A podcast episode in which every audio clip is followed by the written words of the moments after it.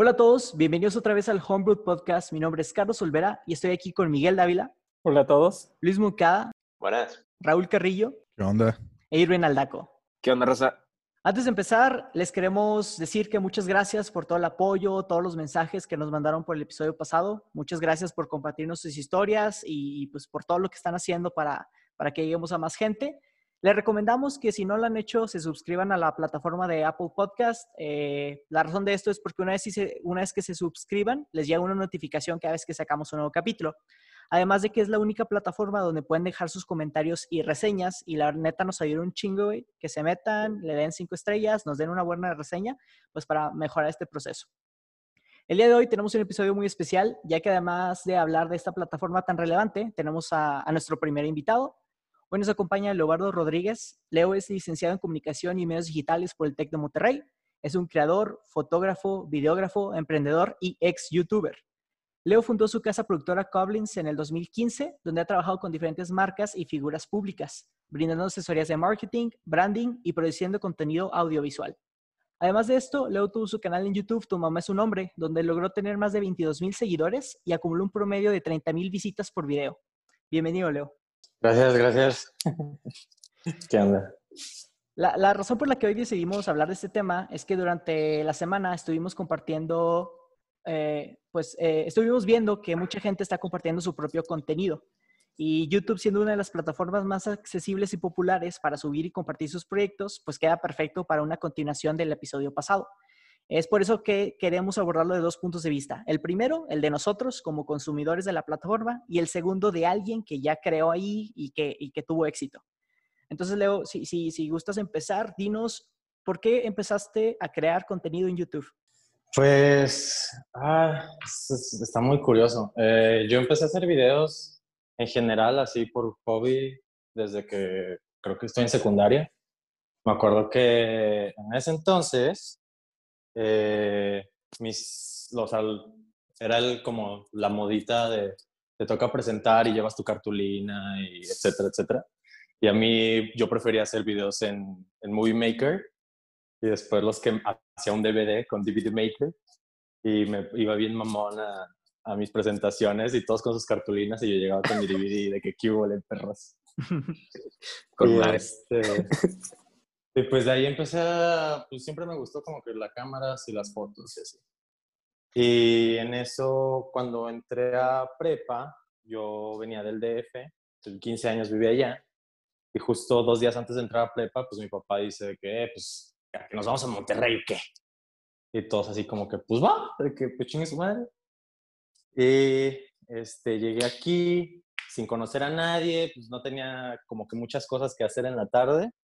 O sea, llegué a Monterrey en agosto, el 9 de agosto, y mi primer video lo subí el 23 de agosto del 2010. Entonces, literalmente fueron como nada más unos 15 días que no tuve amigos con quien salir a hacer cosas en las tardes porque era nuevo en la ciudad. Y este, y me acuerdo que en ese entonces era cuando estaban empezando a salir esto, eh, Whatever Tomorrow, Creo que Wherever era el, era el único que veía en ese entonces. Creo que todos los demás todavía no, no eran tan popus. Y, este, y en eso, pues un día nada más estaba aburrido en mi casa, agarré la webcam y dije, ah, pues madre, y empecé a hablar sobre, no sé, creo que un tema de.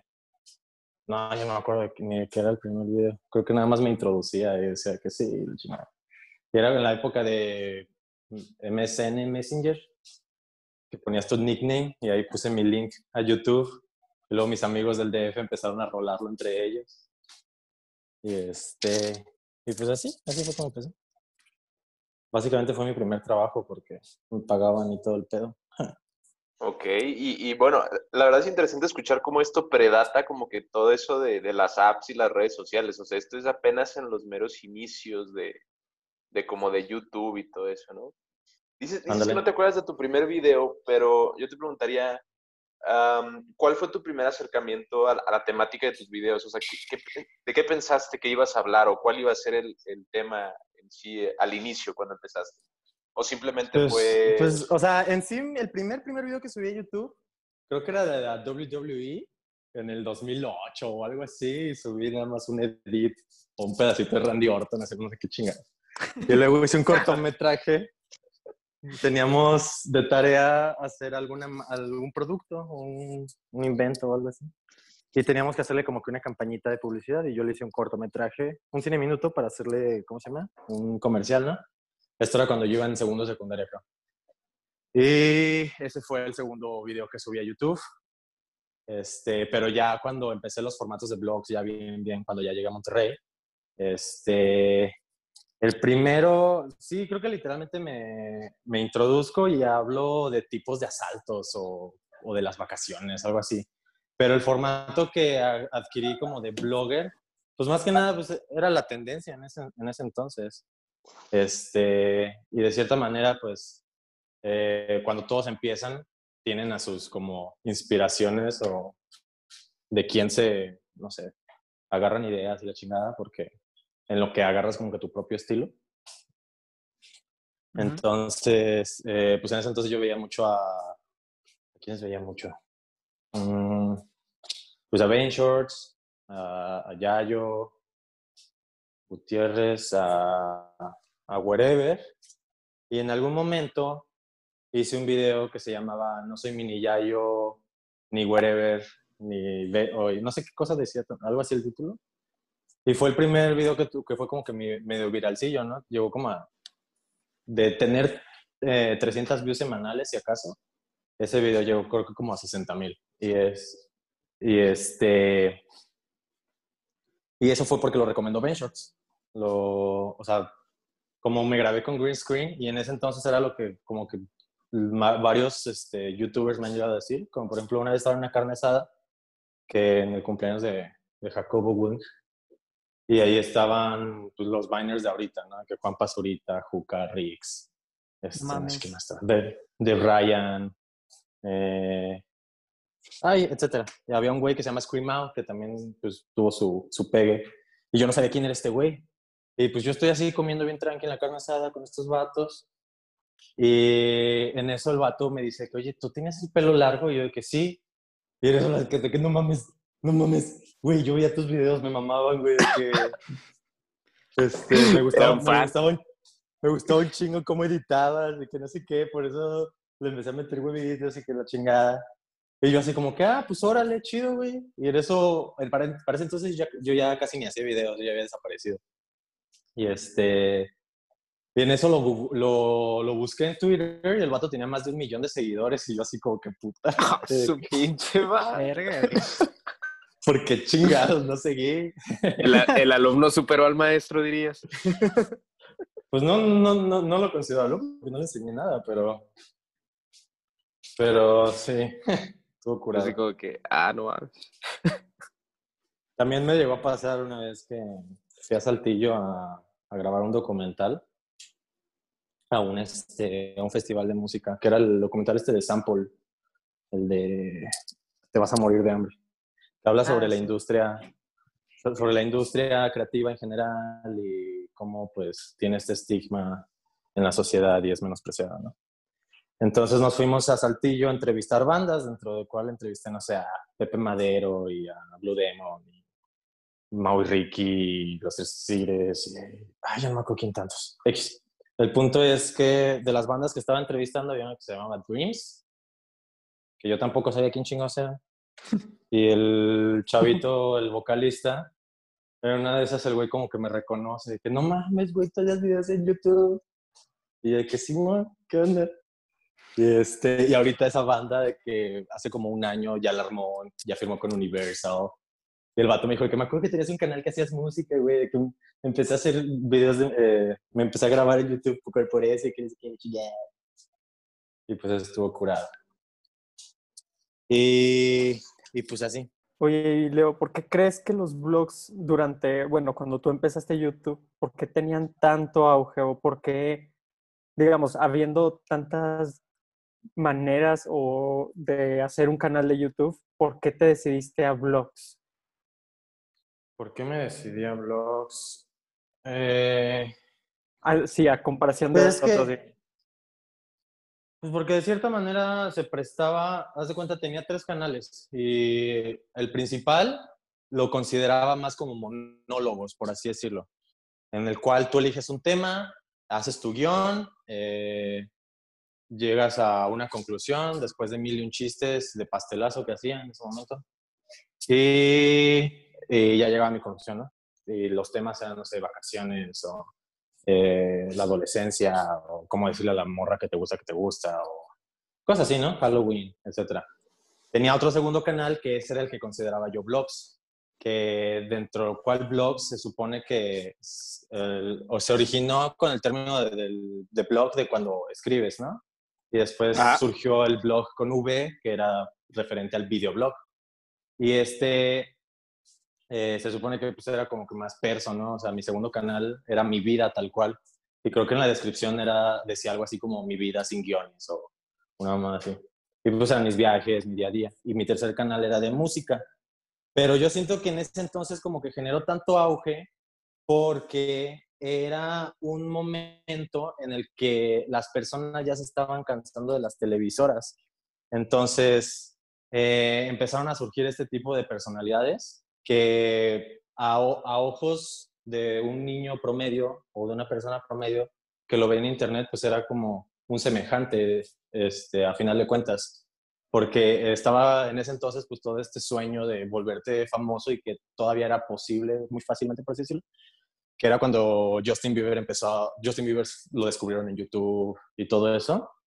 Entonces siento yo que las personas en ese entonces, como se sentían identificadas o, tenían esta idea de que, ah, pues si este, si este güey puede hacer videos en su casa sin ayuda de nadie, con su, con su celular o con su, campo, con su eh, compu o con lo que sea que grabe, este, pues yo también podría, órale. Entonces como, como ese, esa personalidad o ese, ese güey famoso, ese famosito, era como una persona más centrada o más arraizada a la tierra, este, de cierta manera, eh, pues las personas lo seguían más en ese momento. De, y de cierta manera, pues las televisoras empezaron como a quererse meter a, a YouTube. Y fue cuando nació Reverente B y, y, no sé qué tanto en ese entonces. Pero no les funcionó porque de cierta manera, cuando el contenido ya estaba muy, estaba producido de más, ya como que perdía ese feeling de, de ese espontáneo y es este y es DIY y cualquier persona lo puede hacer. Es que era más auténtico, ¿no? Lo que dices, o sea, ya no era como dices un script. Sí. sí, exacto. Ahorita que andabas eh, diciendo que te empezaron a recomendar y que empezaste en el 2010, estamos hablando que tenías que 13 años. No, en el 2010 tenía 15. 15. ¿Cómo, ¿Cómo, sentiste que a tus 15 años la, gente que estaba teniendo popularidad en la plataforma empezó a recomendarte de que tu canal? Este, pues en ese momento, pues la verdad, pues, pues sí estaba bien chiflado, ¿no? Pues, eh, ya no me acuerdo exactamente cuál fue la, sensación, pero yo creo que primero fue de sorpresa cuando descubrí que Ventures estaba, creo que sí, me acuerdo, tenía como 100 suscriptores y en eso de repente Ventures se suscribió y yo estaba así como que, güey, no mames, qué pedo, qué, qué acaba de pasar. Y este, y ya después fue que me recomendó y empezaron a lloverme comentarios y likes y views y bla, bla, bla. Y este, y pues de cierta manera como que se me hizo muy chido eso, o sea, el hecho de que otras personas me hayan apoyado, me, a mí me nació apoyar a otros youtubers que en su momento los recomendé y me llevaba bien con ellos cuando todavía no, no pegaban como, no sé, Alex Trechi, por ejemplo. Este, de repente nos mensajeábamos así en ese momento. Y así yo también tenía como que mi sección en, en mi canal que se llamaba Bécalos y también como que trataba de recomendar canales que se me hacían chidos e interesantes. También está, y de esos ahorita, un chorro ahorita, este, como que sí le siguieron y les funcionó súper bien. Hay una chava, por ejemplo, que se llama Matu Garcés, que es colombiana y ahorita es influencer famosilla en, Instagram. Órale. Pues ahorita... John. A su madre. O sea, nos, por ejemplo, ahorita cuando dijiste el ejemplo de, de cuando Ventures este, se suscribió a tu canal, te sorprendiste bien cabrón y fue de que, wow, y empezó a jalar a jalar gente. Este, pero, Ujú. pero ya de tu, o sea, por ejemplo, al inicio, cuando empezaste, tenías tus 100 suscriptores, seguías subiendo videos, pero tenías así como alguna estrategia o algo así que tú dijeras de que, ah, de esta manera voy a hacer crecer mi audiencia, de esta manera voy a, este, sí, a, a ganar más seguidores, o así como que hiciste tu, tu plan de, Mm, sí, no. Eh, no tenía como que cierto orden de, ah, eh, tengo mi calendario de, de, ¿cómo se llama?, de posteos y así. Era Ok. más de, de repente estoy inspirado, se me acaba de ocurrir este tema, chingue su madre, me, siento, me doy un sentón de cuatro horas para escribir todo el guion. Este, y así de repente cuando tenía ideas, publicaba y cuando no, pues me desaparecía durante meses. Pero Me mama, me mama que en tus videos dices de que al final de que el próximo viernes, ya saben, ahí va a estar mi video, de que nomás chequenlo y después de como dos meses, ¿no? Sí, no, y todos los comentarios dicen de que este vine un año después a este video y todavía no lo su- todavía no subes nuevo. Cosas así. Hasta la fecha siguen comentando de que me llegan notificaciones de repente. Ah, huevo. El próximo video. ya, ya se convirtió, se convirtió en un mame personalizado, ¿no? Así como de- Sí. Ya soy el que más ha regresado. Y hablando del mame y de los comentarios y de todo eso, eh, me imagino que en algún punto ya te enfrentaste con pues, los pinches haters o, o incluso, no sé, güey, las fans, no sé, eh, no sé qué nos cuentes de eso, güey. Pues, pues está chido, güey. Pues en su momento, ¿qué, pas- qué me pasó? A ver. De haters, pues no sé, como que siempre desde chiquito, de hecho estaba platicando eso con alguien, no sé, el otro día, y llegué a la conclusión de que desde chiquito yo, este, pues como que no me, no era, no me dejaba, ¿cómo se llama? No, no me, no dejaba que se aprovecharan de mí.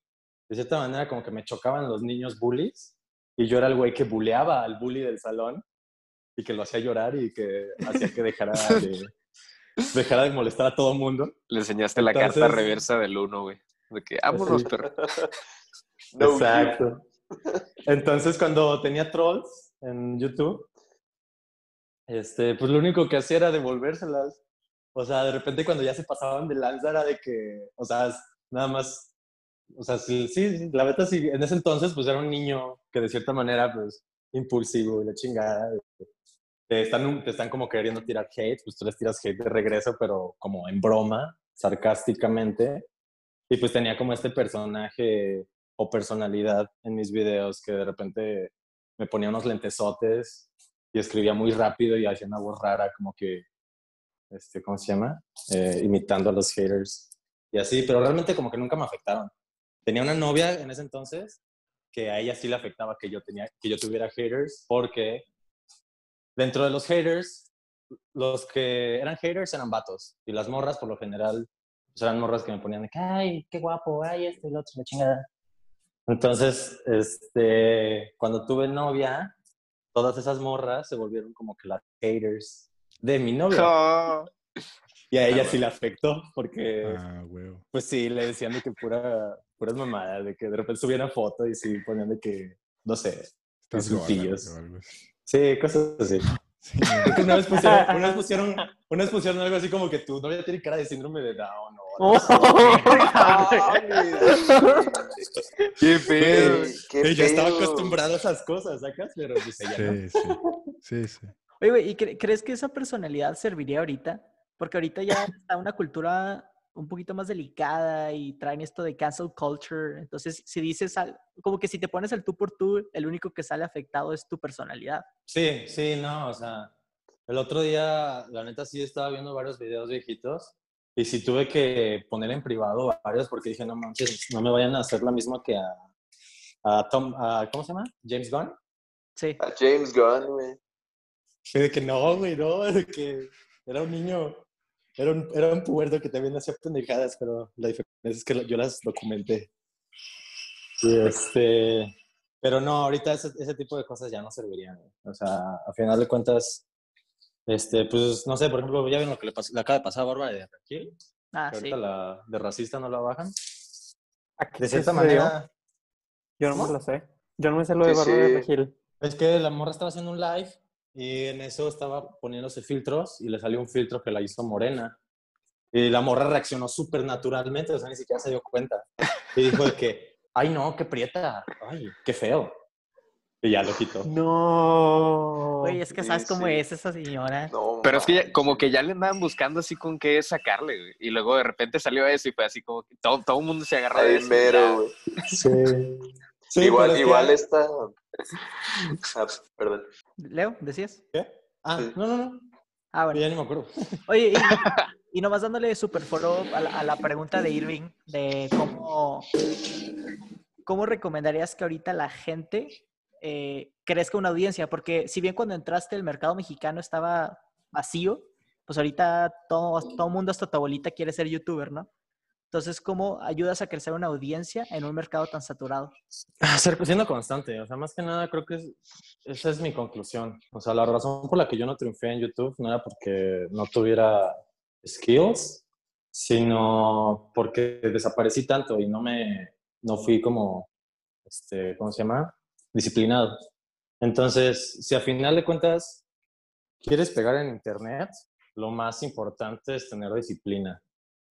Claro, talento nunca falta y, y- y una buena chispa y que le caigas bien a la gente, que tengas alma, pero a final de cuentas este, la disciplina es lo mejor que puedes tener, porque eso te hace tener más experiencia, aprender de tus errores, etcétera, etcétera, etcétera, para que vayas puliendo eh, pues, tu contenido, ¿no? Y las cosas que quieres decir y hacer, etcétera.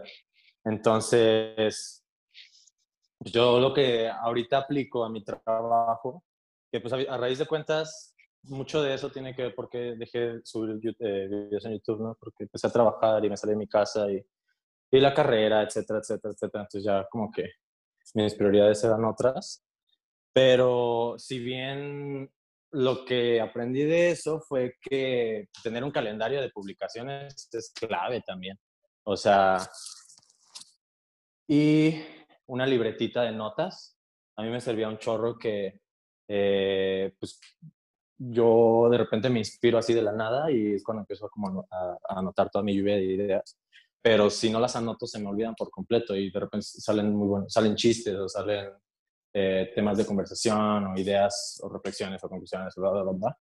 Entonces, en ese entonces me servía demasiado siempre como estar anotando todas esas ideas y me daba una hora a la semana para filtrarlas y decir de que, ok, esta sí está chida, no, esta no estaba chida, descártala, bla, bla, bla, bla. Y ya con todo eso, pues iba estructurando una idea y, este, y pues le daba cierto orden. Y también otra recomendación es que encuentren un nicho, o sea, que sean especialistas de algo. Lo que pega hoy en día es que, este, que hagas tutoriales, que hagas cosas en las que las personas aprendan algo y que ellos, a ese, mismo, a ese tipo de personas les den ganas de compartirlo. Este, y ahorita ya no pega tanto el, el simplemente, este, denme likes y ya, sino el- ahorita es más importante que la gente lo comparta. Más que nada. Ok. Y durante tu trayectoria como, como youtuber en aquella época, ¿hubo gente que te, que te abordó en la calle? O sea, llegaste a tener esos como, como, como los fans esos que, que te descubrieron en la calle, que te reconocieron? Sí, sí, sí. sí. o sea, por eso ah, llegó un punto en el que hasta ya me daba pena haberle puesto a tu mamá su nombre al canal. Porque llegaban y bien seguros, sí, yo en galerías, en una placilla ahí paseándome con mi familia, con mi novia. Y llegaban y de que, ay, tú eres tu mamá su nombre, ¿no? Como que- y yo así como que, pues me llamo Leo, carnal, pero pues qué onda. Y tu mamá así de, ¿qué? ¿Qué? y este y, y, pues este y me pasaban que en la prepa también me pasaba mucho como que las genes abajo cuando iban entrando como que se corría el rumor de que yo estudiaba ahí y este y los que llegaban a verme o que ya me conocían ahí estaban de que pidiéndome autógrafos en recreos y la chingada. Eras como, la como última esa es- celebridad. Sí, ish. Pero, y hasta la fecha me sigue pasando, lo que se me hace bien curioso, que ya después de tantos años, la gente me sigue reconociendo a veces en la calle. No, es- Entonces, sí, está curado. Y, y dentro de eso, ¿qué, qué beneficios te trajo a ti ser youtuber? Tanto en, en lo económico sí, pero en lo personal. O sea, ¿qué, qué hizo para ti ser youtuber? Pues la carrera, básicamente lo que soy hoy en día. Eh, mucho tiene que ver con YouTube. Eh, si no hubiera sido por YouTube, yo creo que hoy en día yo sería mecatrónico. Yo de Madre. hecho entré, dos en veces, güey. Qué bueno que fuiste como. de hecho yo entré en mecatrónica, estudié mecatrónica en el TEC y Ok. luego me cambié, me cambié de carrera. Ah, Porque cuando me cambié de carrera dije como, era, en ese punto fue como que, güey, pues ya fuiste youtuber, si te gusta hacer ese, todo ese cotorreo, lo dejaste de hacer porque ya maduraste y no te gustaba tanto los temas de los que hablabas, pero pues puedes, puedes hablar de otros temas, güey, puedes hablar de otras personas y no necesariamente de ti, no tienes que ser el protagonista de lo que haces. Y ahí fue cuando, pues ya mejor, ya decidí cambiarme de carrera y todo eso. Entonces, si no hubiera sido por YouTube, pues quién sabe ¿no? en qué planta estaría ahorita godineando, no sé. Ahí de integrador. Y, y, y si YouTube ha sido la plataforma líder durante los últimos, ¿qué? ¿Siete, ocho años? ¿Crees que sigue siendo la plataforma líder en el futuro? No, creo que Instagram. eh, bueno, es que ah, está muy, está muy, interesante. Instagram TV tiene mucho futuro, pero ahorita apenas está en, en- en pañales. Siento que el futuro va a ser Instagram TV y que van a salir hasta series que se van a tener que ver en Instagram TV y tienen que ser como interactivas, ¿no? Como por ejemplo Bandersnatch de Black Mirror, como Sí. que Ujú. se, va, se va a hacer mucho, mu- esa tendencia va a evolucionar mucho, siento. Entonces, este, lo, lo, lo que sí es que YouTube pues es el, es el imperio desde hace mil años, entonces toda esa información y todo ese contenido, pues ahí sí ahí va a seguir, no es como que alguien lo vaya a bajar y lo vaya a poner en otro lado. Pero si acaso en un futuro los las nuevas cosas y las nuevas tendencias, pues la gente se- le va a dar hueva a meterse a picarle un link, a diferencia de pues, en la misma aplicación ver las cosas, como por ejemplo, no sé, Snapchat, que salió y Salió Instagram, Instagram puso la habilidad de subir stories y ya Snapchat murió. Y De Vine hecho. también, ¿no? Vine, este, Instagram puso que se pudiera subir videos también y sopas, adiós Vine. Entonces, si evoluciona Instagram TV como creo que va a evolucionar y empiezan a monetizar un poquito más todo el show, este, pues yo creo que, que sí puede tumbar en cuanto a en cuanto a streaming, ¿no? De que las personas se metan a ver un contenido en general. Porque, por ejemplo, ahorita también lo que está muy en tendencia es Facebook. En, ¿cómo se llama? El Facebook, Facebook Watch. Que Ah, ya hasta sí. lo puedes conectar al Chromecast y se está reproduciendo solito todos los videos, así que te van saliendo de memes y la chingada. Y, por ejemplo, si tú eres político, si tú eres una figura pública y te quieres hacer promoción, si vas a subir un video, no lo subes a YouTube, lo subes a tu página de Facebook. No, no subes el link de váyanse a YouTube y véanlo ahí. Porque lo que quieres es que se reproduzca automáticamente en el timeline de la gente. Entonces, todos los algoritmos y los códigos que hizo Facebook para saca- ir sacando a YouTube de poquito a poquito de su plataforma y ellos teniendo sus propios este, servidores, pues eso evolucionó a que naciera Instagram TV, etc. Oye, pero ¿no crees que Instagram está siendo como que el propio enemigo de Instagram? A lo que me refiero es, en los últimos años han sacado como que varias actualizaciones donde los likes ya no se ven, donde el, Ujú. algoritmo, el algoritmo solo le da preferencia a donde hay más interacciones. Entonces, le prohíbe a mucha gente que está iniciando a realmente tener éxito en la plataforma. Sí, pues sí es más difícil, eso es verdad, pero a como yo veo el hecho de que hayan quitado los likes, a nosotros Mm. como creadores de contenido es un beneficio, porque yo ya no me tengo que preocupar por que se vea bonito mi feed, porque, y ya, o sea, no me tengo que preocupar porque la gente le quiera dar like a algo, tal cual. Ahora me preocupo por realmente generar contenido que enriquezca las mentes de las personas y que les sirva de algo, aunque no le hayan dado like. Pero el hecho de que se hayan pausado a leerlo o que se hayan pausado para darle save o para darle share, eso de cierta manera, pues, te está que más haciendo- vale, ¿no? Sí, o sea, está, estás haciendo que de alguna u otra forma tu audiencia participe, o sea, como que activa un poquito más, porque la, la- el, el brindarte, ah, y aparte, pues sí, o sea, te da la libertad creativa de subir lo que realmente quieres subir y no solo lo que sabes que van a, va a tener likes, ¿no? Porque eso es lo que están, es, es lo que está pasando ahorita en Estados Unidos. En Estados Unidos ya no se ven los likes y la gente ya está empezando a subir como que cosas que o, o o todos los influencers que, que veo, porque pues trato de mantenerme up to date por el trabajo, este, pues esos, esos, estos güeyes de Estados Unidos dicen eso, ¿no? Que ahora que ya no están los likes, ya no tienen como que esa preocupación de, ah, es que tengo esta foto que está bien chida y me gusta un chorro, la chingada, pero como no sale mi cara o como no sale, este, no sé, mi escote o cualquier cosa, pues no va a tener likes. Entonces, pues ya, ya, ya, yo creo que vaya a desaparecer el... Eso de ya no, ya no ocupar likes va a hacer que este, ya no ocupes encuerarte en Instagram para que te siga la gente. Pero de cierta manera, pues ya hay como un, poquito más de competencia, porque ahora es como que, órale, pénlensela a todos un poquito más a ver quién es más creativo. De hecho. Eh, eh, te- bueno, o sea, mira, te estoy siguiendo todo el hilo y, y- y- y la neta vas bien. Nomás que tengo otra pregunta.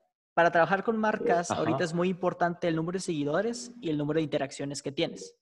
Ahora, si la gente, si bien Ajá. está consumiendo tu contenido, pero no le está dando lo que las marcas están buscando, ¿cómo vas a empezar a como que asegurar esos brand deals? Porque muy fácilmente tú puedes comprar seguidores, pero los likes y comentarios pues no son tan fáciles de comprar.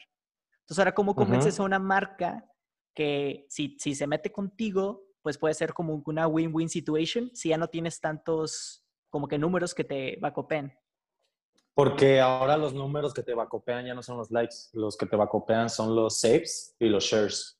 Entonces, si tú a una marca le enseñas que tu contenido lo están guardando las personas, significa que esas personas es muchísimo más probable que en un momento regresen a ver ese, ese contenido de nuevo y tengan esa intención de, de compra. A diferencia de si le das un like y ya le diste like y ya se te olvidó que existía. O sea, y ahí se perdió. Entonces, con eso es como que le, como le podrías este, probar a, las marcas. Aparte de que ahorita la tendencia ya son más, ya está un poquito más inclinada hacia los microinfluencers. Los microinfluencers son esos que tienen como 3.000 seguidores, 4.000 seguidores, que están todavía como este, en baby steps, pero que localmente, en su círculo de amigos y conocidos, tienen mucho engagement. O sea, por ejemplo, yo tengo de engagement, si acaso, el 3% o 4%, pero hay, hay niños que ya son generación Z, que ahorita están pegando aquí en Monterrey, que, que tienen 4.000 followers y, en, y ves sus likes, o sea, su engagement que tiene, y, este, y es como del 50% o algo así, entonces eh, ya no importa tanto el número de seguidores, sino el qué tanto engagement tiene la gente. Y, no, y el engagement no es necesariamente el cuán, qué tantos likes te dan de regreso, sino eh, qué tanto tiempo se toman de, para ver tu, tu, tus fotos y eso, ¿no? Lo que son las impresiones. Este, de cuando lo estás scrollando y que de repente te regresa, viste algo que, o sea, cuando estás scrollando muy rápido en, el feed, en tu feed y de repente te aparece algo que te llamó la atención y te regresas para verlo, todo ese tipo de cosas se registran, en, eh, se registran de cierta manera y son estadísticas. O sea que ya no presionen el botón de like, ya no es como completamente indispensable porque están todas estas otras cosas. Si ustedes en, en estadísticas le pican ahí en Instagram, en impresiones, por lo general puedes tener, no sé, 60 likes y a veces te salen 500 impresiones o 600 impresiones sí. etcétera, que es cuántas personas lo vieron, etcétera. Oye, Leo, yo tengo una pregunta eh, un poco personal, pero creo que a todos los que nos escuchan a lo mejor nos va a servir. ¿Qué recomendarías, en este caso a mí, eh, para iniciar un, pues no, no sé si llamarlo canal, pero eh, producto que está muy basado en texto? Por ejemplo, yo hago filosofía pero estoy batallando de saber cómo me podría promocionar con cosas que están muy basadas en texto. No sé si tengas alguna recomendación. Eh, pues júntense con un diseñador gráfico. Ok. Este, Oh, nice. a final de cuentas, hoy en día en internet, más que nada, y, o sea, no se dan, por- o sea, voy a poner como, como este, ¿cómo se llama? Este, ay, se me fue la palabra de la boca. X. El- ven que la moda hoy en día es muy extravagante. Ajá. ¿Por qué la moda es tan extravagante? Porque en un mundo de extravagancias, ¿cómo llamas la atención? Pues con más extravagancia. Porque ya, todo, ya, ya se vio todo, ya hasta la fecha, ya, ya, ya el mundo ya vio todo. Y de repente surgió la pandemia, pero eso es otra cosa. Eh, el- entonces, cuando tienes algo, contenido de texto, por lo general, eh, a lo que yo he notado es que pues las personas, o más bien la cultura de Instagram nos enseñó a, a las cosas bonitas y, al, y a la aesthetic y a los visuales, cómo se ven, que esto esté bonito y acomodado, la chingada. Entonces, si tienes un blog o una, una página donde te, te, este, tu principal eh, creación de contenido es, text, es textual, pues ahí mi recomendación es que le metas un poquito a diseño y también que incites a que las personas eh, interactúen contigo, o sea, dejas preguntas al aire, etcétera, para que haya un feedback. Y en ese feedback la- las personas se pueden como este, comprometer un poquito más o como de cierta manera agarrar un poquito más de pertenencia hacia lo que estás creando y es más posible que les den ganas de compartirlo o así. Muy bien, muy bien. Yo, eh, bueno, voy a ir un poquito más atrás, digamos, este, ahorita que, que hablábamos acerca de tu canal en, en YouTube. Eh, principalmente, hiciste un video también eh, que dice ser blogger no es fácil. Este. Donde nos explicas ahí que, pues sí está cabrón, ¿no? O sea, yo, yo lo pienso a que le dedicas mucho tiempo a, a una parte, digamos, como romper la cuarta pared, o sea, literalmente estás invitando a la gente a que vea tu vida diaria, ¿no? Sí. Entonces, este, obviamente, pues no, no es para nada sencillo y pues YouTube, no sé, o sea, yo- yo creo que antes era como que más fácil, este, eh, la plataforma, en cierto sentido, como que ganar seguidores, suscriptores, como que se estaban poniendo mucho de moda esas cosas, pero también YouTube como que empezó a poner trabas y empezó a, ahí a, hacer cosas raras ahí, por ejemplo, las monetizaciones, este, eh, las cosas de los patrocinios. No sé si eso llegó a ser como que parte de la decisión o, o del- de una de las razones por las que ya no siguieras con tu canal de YouTube. O, por ejemplo, ahorita como nos decías, de que la disciplina. O sea, no, no sé si, eh, digamos, en, en cierta, así una pregunta general de que, ¿por, por qué dejaste la plataforma en ese sentido? Ok, ¿por qué dejé la plataforma? Eh, pues de cierta manera, creo que llegó un punto en el que ya los- las cosas que estaba haciendo no era para mí. O sea, el contenido que estaba haciendo ya ni siquiera era cosas que a mí me gustaría ver. O sea, Ok, pues ok. básicamente maduré, ¿no? O sea, empecé a los 15 años y para cuando fui desaparecí, pues ya tenía como 19, más o menos, yo creo. Entonces, de ahí, pues las prioridades que me salieron en el momento porque me salí de mi casa, etcétera, pues también tuvo mucho que ver. Pero, pues también era muy incómodo que de repente me tenía que forzar a mí a estar subiendo, a estar como que escribiendo eh, cosas de las cuales ya, ni- ya no me sentía tan apasionado. Correcto. Entonces, de cierta manera, eh, en ese entonces, pues, pues, supongo que eso fue lo que pasó. Y eventualmente la vida me llevó por mil y un, desti- mil y un vueltas que gracias a Dios puedo decir que no me arrepiento de haber desaparecido de YouTube. Sin embargo, sí me gustaría volver. Eso, eso sí es verdad. Pero Nice. ya, ya ahorita, y que de hecho ya lo estoy preparando, o sea, ya me estoy poniendo las pilas y ya tengo todo este, un organigrama de paso por paso qué es lo que voy a hacer. Este, dentro de lo cual pues estaba el, el mudarme y poner mi propio estudio de grabación y todo eso para empezar a hacer cosas como que, pues, que realmente quiero hacer. Y Entendido. lo chido, lo chido de tener, lo, lo chido de tener una audiencia es que a final de cuentas, este, pues tienes gente que vea y que valide lo que estás haciendo.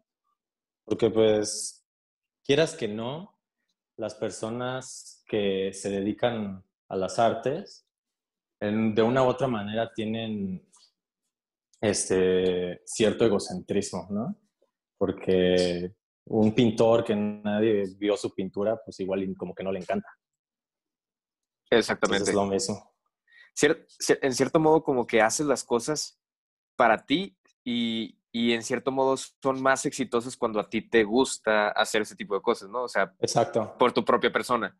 Pero también, Por por, eso- ejemplo, ajá, Sí, sí, o sea, haz de cuenta que por eso dejé YouTube, porque ya no estaba haciendo las cosas para mí, ya lo estaba haciendo por los para los demás. Porque Ajá. los demás me estaban exigiendo de que sube video, sube video, y era como que, ah, bueno, voy a subir video, pero llegó un punto en el que ya no era para mí.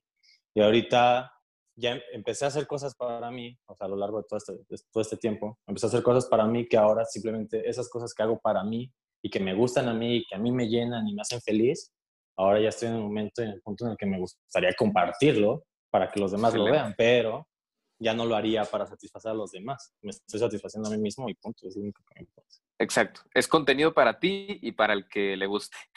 Ajá, exacto. Súper. Ya no forzarme a tener que hacer, no sé, chistes obscenos o cosas que realmente que... Oye, ha- hablando así de, de chistes obscenos, digamos. O- un- Una de las cuestiones que nosotros nos hemos preguntado en, en- en estos capítulos de podcast, que, de Homebrew Podcast, desde que empezamos, era la cuestión de qué pedo, o sea, si, si nuestra, por ejemplo, a, a mí me dio mucho así como que la primera vez que mi mamá escuchó uno de nuestros capítulos fue así como que, fuck, güey, o sea, Sí, como que el, el- el que tu familia escuche tu contenido, pero eh, no sé, o sea, ¿a ti te pasó de que como que Sí. pensaras o dos, tres veces las Y- cosas antes de... De hecho, hace, que fue hace como, que tres, tres semanas, yo creo, más o menos. Ajá. Este, pregunté así en Instagram de que, ¿qué pedo? ¿Cómo me conocieron? O sea, ¿cómo llegaron a, a este, a este perfil de que, ¿cómo saben quién soy? Y ya las personas me ponían de que, no, pues, este, íbamos juntos en primaria, o no, pues, este, te vi en YouTube, la chingada, y una chava me dijo que tu mamá me pasó tus videos. Y yo así como que "Ah, chinga, pensé que era broma, pensé que era broma, pero a la mera hora resulta que no, o sea, como que la niña era hija de una amiga vecina de no sé quién o algo así. Y mis papás literalmente le dijeron que, ay, deberías ver los videos de mi, hija, te van a gustar, no sé qué. Y la morra desde entonces me decía. Entonces, como es que la versión actual está- del, del, del- ¿Eh? ¿cómo se llama? Es la versión actual de, de cuando tus papás le enseñan la, las fotos del, Sí, del bebé, encuerado. tuyas de bebé así encuerado. güey. Pero la neta, a la neta sí me daba un chingo de pena, porque no manches, o sea, iba al- de repente iba a la oficina de mi papá, a su despacho, y me saludaban así la- las personas con las que trabajaba, y me decían, ah, ya vi tus videos, eh, están muy padres, y yo, de puta madre, güey, de que en el último video me metí una baqueta para asemejar una erección, de que no mames, de que porque están viendo eso, de que... Esos, esos son para, para menores de 18, de que. De que de 15 a 18, no para señores. Que, también una maestra. Así me pasó un chingo. Este, maestros que veían mis, mi- mis videos y la madre. Lo curioso de eso es que el hecho de que la gente me haya conocido como youtuber en ese entonces, hoy en día me está abriendo muchas puertas porque todas esas personas que en algún momento supieron que yo hacía cosas desde morrito, hoy en día se volvieron clientes o contactos o Nice. etcétera, cosas. Entonces, de cierta manera, pues, pues nunca me voy a arrepentir de haber estado en YouTube. Sí, Con lo bueno es que a pesar de que creaste un contenido como para jóvenes, lograste impactar a una audiencia mucho más amplia que te dio Sí. esas ventajas, la verdad. Sí, pues es que, pues a ojos de, de los señores era como que, ay, ¿a poco ya? Ya, ya, ya tienes una empresa, ay, y apenas tienes 19, ay. Entonces para ellos era como que muy impactante eso y por eso cinco años después que me ven graduándome o que esto que lo otro, pues me empiezan a llamar. Y pues eso está chido. Oye, y por ejemplo, antes, a ver, pues también nosotros éramos consumidores de diferentes videos de YouTube. Y por ejemplo, sí me acuerdo mucho de Wherever Tomorrow, Yayo, etcétera. Ese tipo de contenido. Pero hoy en día existe un chorro de contenido muy diferente en la plataforma. Y a lo que vengo es, o sea, ahorita tú, ¿qué tipo de contenido consumes en YouTube? ¿Qué Ah, te gusta? O sea, lo- o sea, puta. puede ser que te gusta La o lo que neta, tú mi guilty pleasure, aquí va mi guilty pleasure. A mí me, me gusta ver Housewives haciendo el quehacer. Mira, al- está mejor que el de Mike, porque este güey, el mukbang, eso del Miguel. Sí, lo mío es mukbang. Yo, yo si, te, si te metes a mi YouTube, ves así, mukbang, ASMR, K-pop, cosas de LOL, este, ¿qué más? Y música de tipo lo-fi, hip hop, así. Güey, pero, no, pero, yo... ¿es de manera sexual o de qué tipo de...? O sea, ¿sabes Ah, no, no, no, espérate. Housewives. O sea, amas de casa que, pues, que son gringas y, Ajá. este, y que hacen un video de 40 minutos que por lo general es un timelapse de ellas limpiando la sala o su casa, la chingada. Y como yo vivo solo y de repente me entra la ansiedad, o sea, soy- me di cuenta de eso, no soy una persona muy ansiosa, necesito tener eh, spotless cada rincón de mi casa, porque si no, si no encuentro algo, me empieza a dar no sé qué, que se refleja en cero productividad a final de cuentas, ¿no? Este, porque me termina dando hueva, que no sé, o sea, por ejemplo, ejemplo, eh, mi- mi- mis cámaras, me gusta siempre tener las baterías y las, y las memorias listas para grabar. O sea, no importa qué, en el momento que se me ocurre una idea, puedo yo agarrarla y grabar. Pero si ese, ese orden no lo tengo, en el momento que se me ocurre la idea, va a ser como que, ah, puta, qué huevas, que no tiene cero de pila, no está respaldada la memoria, bla, bla, bla. Y ya como que le doy más desidia a esa cosa creativa que iba a hacer y pues ya pierdo el impulso. Entonces, este, lo que hago, pues pongo de que, ¿cómo se llama? Las, las señoras acá limpiando y dando sus tips de limpieza y como vivo solo, pues la, el que alguien más esté limpiando en la tele es como que huevo, carnal. Chócalas, compa. qué. Que no te Ah, sientas tú solo igual. limpiando y la madre. Es que sí, Pero- es eso, no te sí. sientes solo. Porque yo cuando veo mukbang, eh, normalmente estoy comiendo y estoy comiendo solo y pues es una persona que está comiendo ahí No, no, enfrente no, de mí. espérate, te voy a interrumpir. Una cosa es muy diferente Sí. lo que ve Leo, que Leo, Leo ve algo productivo que le inspira Pero le, a ser una le mejor provoca persona. tranquilidad. güey. Tú lo que ves es una persona masticando, güey, comida. Eso no es normal. Pero, pero si a Mike le da tranquilidad, güey, todo bien. Aquí no juzgamos. Si Leo ve A las housewives por sus sexiness, No, no sexuales, güey. No no sexuales. sexuales, hay que aclarar eso. No. No, no, Sí, no. está chido porque salió como en Netflix el de Cleaning con María Kondo o Mary Kondo. Ah, no el, el, el Sí. Marie Kondo, güey. sí. Están no. buenos esos, güey, sí, o sea. Y Marie aprendes Kondo. cómo limpiar y todo. Digo, no, no que sean los mismos que tú ves, Leo, pero sí me lo imagino. No, sí, ya también, ya también ya me chuté a Maricondo, güey, ya, Sí, están, están ya, chidos. apli- ya le apliqué la Maricondo a toda mi casa ahora en la cuarentena. me, deshice todo, sí, sí. Todo con madre. Pero, y de hecho, ese tipo de cosas, este, ahorita, por ejemplo, uno de mis youtubers favoritos de la actualidad es Matt Diabella. Uh, que buenísimo, es- buenísimo. Matt, Sí, ¿qué? es Matt Diabella. Ah. Este es este men que hizo el documental de minimalismo que está en Netflix. Él lo produjo y lo dirijo. Y, este, y después de eso, el güey empezó a, hacer- a subir videos de YouTube. Y haz de cuenta, es literalmente lo que yo, ¿no? De que el güey tenía su propio Kublins, por así decirlo. Trabajaba como freelance acá con sus clientes y esto, lo otro, bla, bla. Y este, le funcionó YouTube. Y pues ya se quedó ahí de, de, de lleno, de full time. Y el vato se la pasa haciendo como que podcast, tiene podcast, tiene este, cosas de producción, tiene cosas sobre minimalismo, cosas sobre paz mental, sobre psicología, sobre bla, bla, bla, bla. O sea, todo lo que un comunicólogo hace, ¿no? Y este... Y pues sí, ese son el tipo de contenido que estoy viendo y que más o menos el- los referentes que, que estoy agarrando. Y otro referente también muy importante, ¿no se acuerdan de este... Ay, se me fue su nombre. El, el de Art Attack.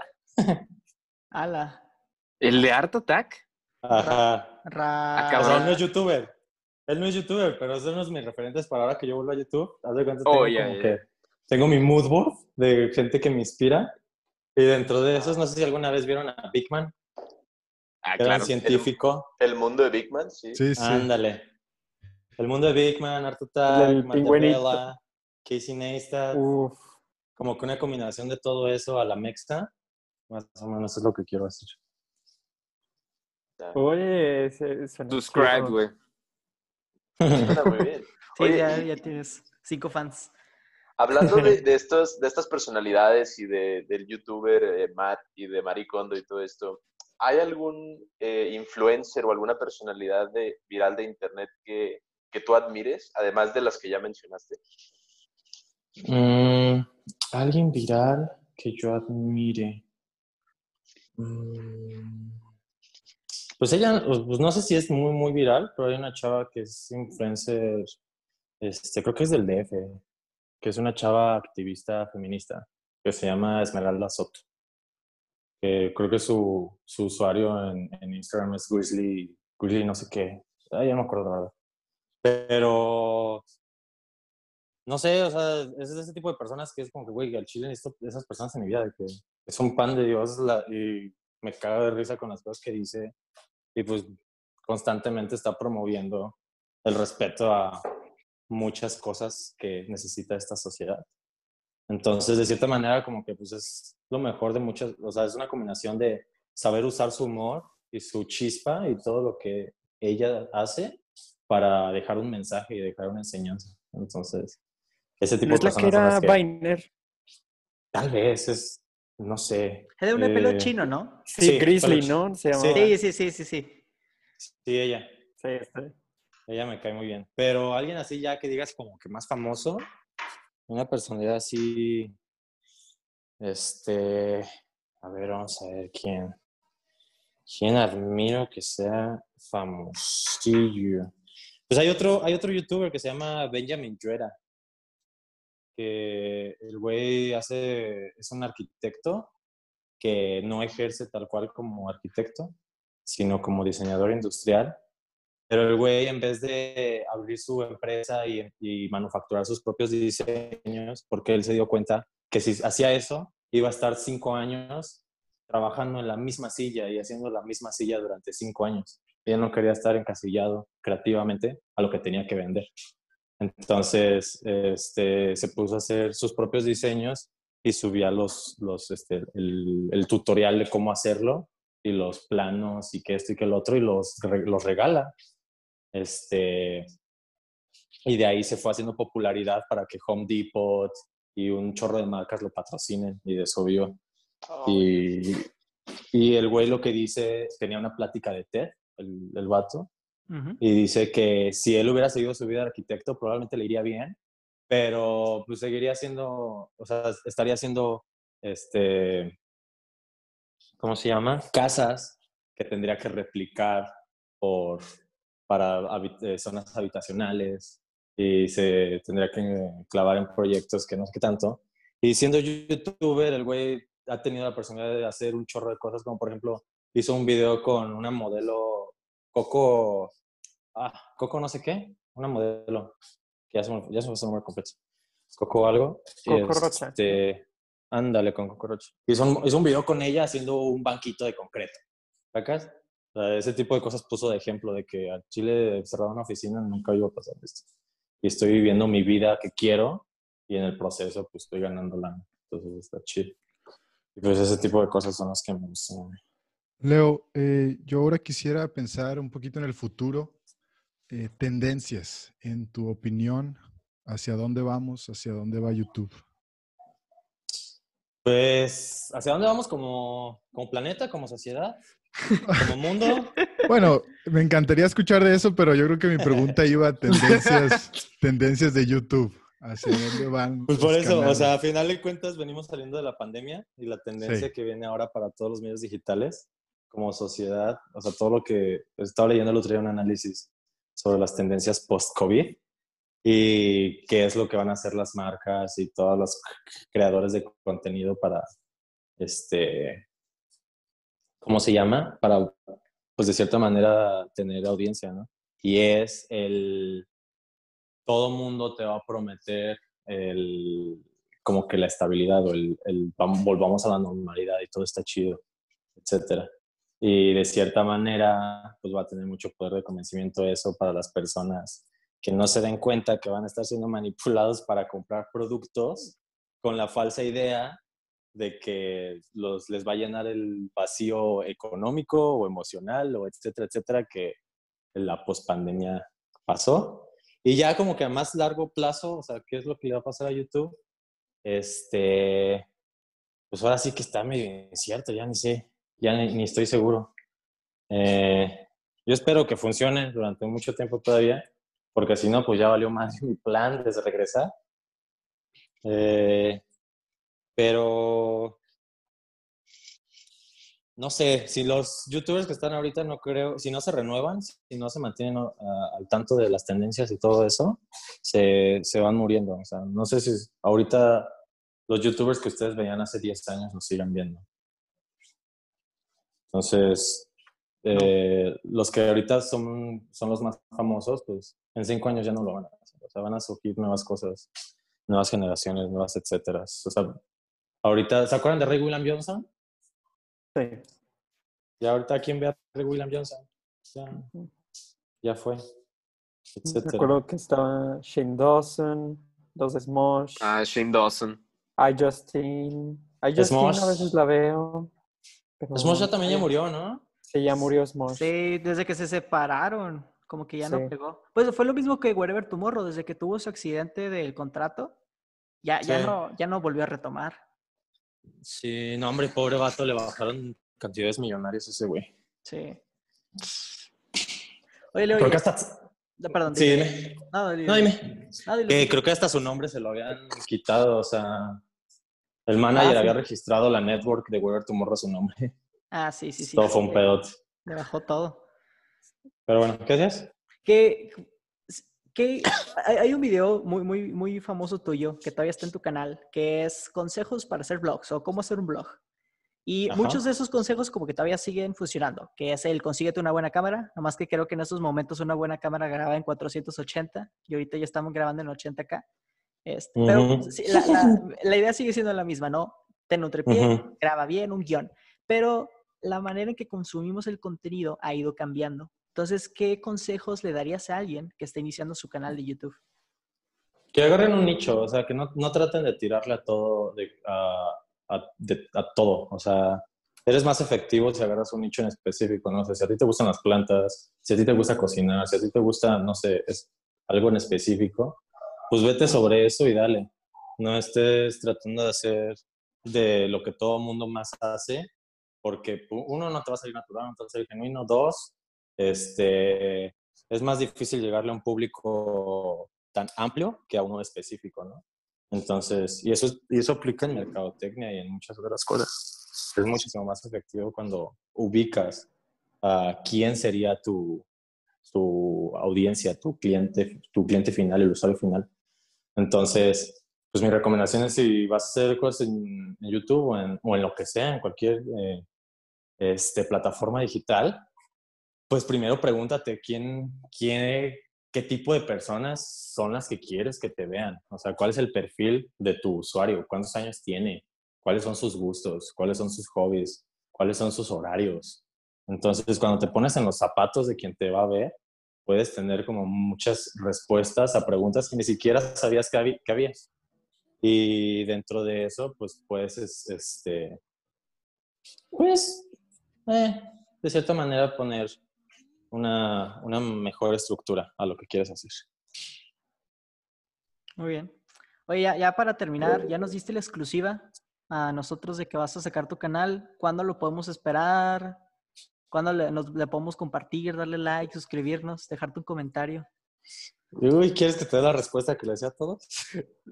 No sé. ¿qué- Próximo viernes, carnal. Le voy a venir. Muy bien, güey. muy buena, buena esa, buena. Te la aplicaron, güey. Él es el experto. No, no, no, pero. Este. Digamos que. ¿Antes o después de que se acabe la cuarentena? Antes. Antes. Ya. Ahorita ya iba a regresar a YouTube, de hecho, y en eso. O sea, ya tenía, ya tengo el material listo, ya tengo el 90% grabado, ya nada más me falta la 12 ¿no? y editar. Pero hay, es, es un... Les voy a dar un spoiler de qué es. Es básicamente una explicación de por qué desaparecí. Y estoy cantando un rap que hice hace como tres años a lo largo de la canción. Y tengo tomas de yo Ah. cantando en Las Vegas, en Mérida, en varios lados, como que de que esto es lo que estuve haciendo. y La canción se llama Hueva.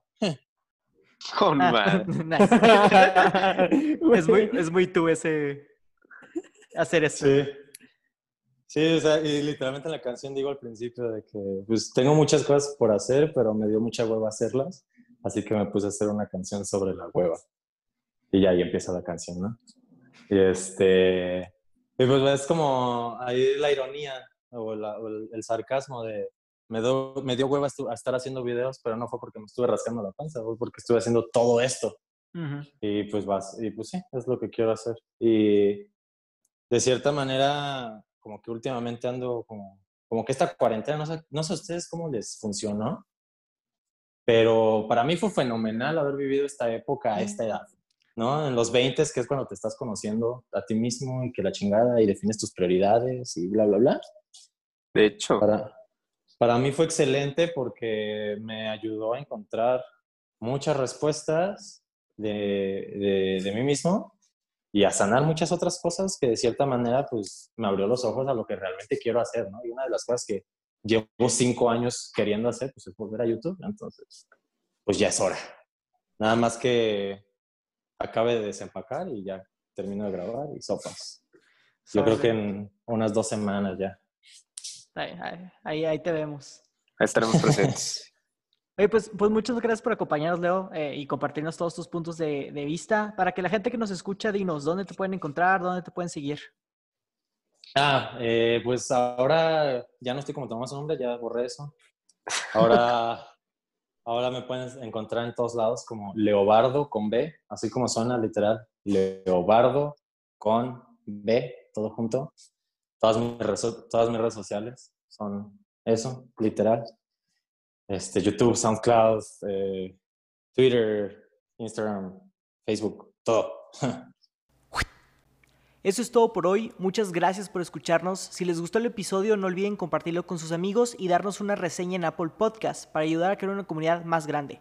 Nos pueden encontrar en Twitter como arroba homebrew-p o en Facebook e Instagram como arroba hmbpd. Ahí pueden comentar, darnos sugerencias, hacernos preguntas e interactuar con nosotros.